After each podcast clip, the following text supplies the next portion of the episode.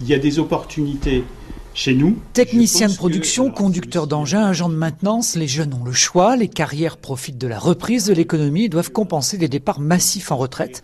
Pas de choix, il faut trouver du monde. Éric Liglet, président régional de l'Union des industries de carrière et matériaux. Historiquement, nous avons bénéficié euh, d'un import de main-d'œuvre qui venait du euh, monde agricole, puisqu'il y avait une mécanisation et qu'il y avait moins d'emplois effectivement dans le monde agricole. Et, maintenant, nous avons du mal à recruter et à obtenir des talents, des jeunes talents, même sur les, équipes de terrain. L'UNICEM gère trois centres de formation d'apprentis en France et peut donc former des jeunes, même sans qualification, jusqu'au BTS.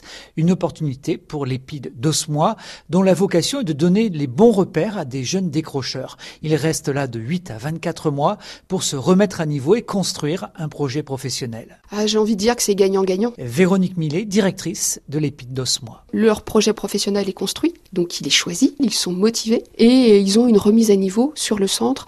Logique, mathématiques, français, on les aide à travailler également tout ce qui est bureautique. Ils font beaucoup de sport et on travaille la mobilité puisqu'ils peuvent passer leur permis de conduire sur le centre. 85% des jeunes qui sortent de l'épide réussissent leur insertion professionnelle. Bien sûr, pour travailler dans des carrières, il faut aimer les conditions relativement rustiques d'exercice. Éric Liglet. Le travail se fait souvent à l'extérieur, même si euh, il y a aussi les cabines des engins qui sont maintenant euh, climatisées, etc. Bon, euh, c'est clair qu'on est quand même dans un milieu euh, industriel. Ça n'est pas Zola, ça n'est plus Zola. euh, il n'y a plus de pénibilité telle qu'on l'entendait euh, il, y a, il y a de ça euh, 30 ou 40 ans.